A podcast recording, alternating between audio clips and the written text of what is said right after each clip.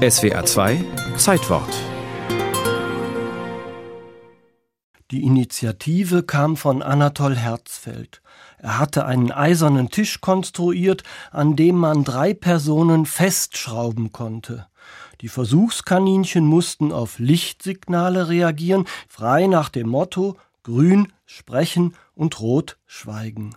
Anatol, der in einem früheren Leben mal ein Polizist gewesen war, betätigte von einer Art Kommandostand aus die Lichtorgel. Am Tisch saßen Joachim Duckwitz, Johannes Stüttgen und Ulrich Meister, ebenfalls Schüler an der Düsseldorfer Kunstakademie.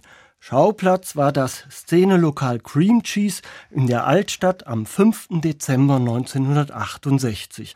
Titel der Aktion Drama der Tisch. Beginn 23 Uhr, Ende 0 Uhr 30, sodass man damit auch ein SWR-Zeitwort für den folgenden Tag hätte bestreiten können. In die Annalen ein ging die etwas didaktisch anmutende Demonstration eines fremdbestimmten Daseins dank der Tatsache, dass der Professor mitmachte.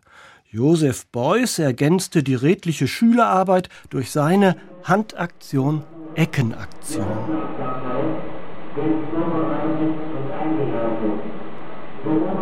Gleichzeitig mit den gefesselten Gestalten am Tisch agierte Josef Beuys aus der Ecke des Raums. Er sagte kein Wort, er arbeitete primär mit den Händen, er justierte sich selbst, ja, er posierte. Es schien so, als inszeniere er eine lebende Plastik. Er brachte seinen Körper in Form, er korrigierte modellierend sein Gesicht. Im Kosmos der Beuyschen Theoreme könnte man diese Geschichte vielleicht unter dem Stichwort Parallelprozess einordnen, das gerade aktuell war. Beuys visualisierte im gleichzeitigen Zeitrahmen mit seinen Schülern die eigene, durchaus enigmatische Kunst. Er band sich ein, aber er agierte unabhängig, er war Teil eines Prozesses, in diesem aber frei. Das akustische Geraune, das davon übrig geblieben ist, sagt nichts.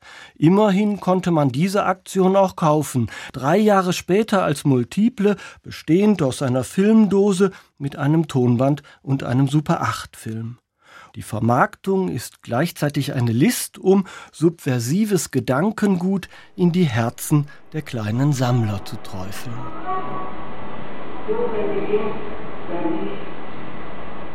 Unmittelbar gleichzeitig, also im parallelen Umfeld der Aktion, hatte sich im Revolutionsjahr 1968 an der Kunstakademie einiges zusammengebraut. Beuys stellte die eingeübten Mechanismen in Frage. Er wollte seine Studierenden in einer unabhängigen Akademie unterrichten. Er bezweifelte die Eingangsvoraussetzungen für das Kunststudium. Der Zulauf zu seiner Klasse, die er später als sein größtes Kunstwerk bezeichnen sollte, wuchs. Er arbeitete nicht nur an sich wie in der Handaktion, er modellierte bereits seine erste große soziale Plastik, die Akademie und ihre Bewohner.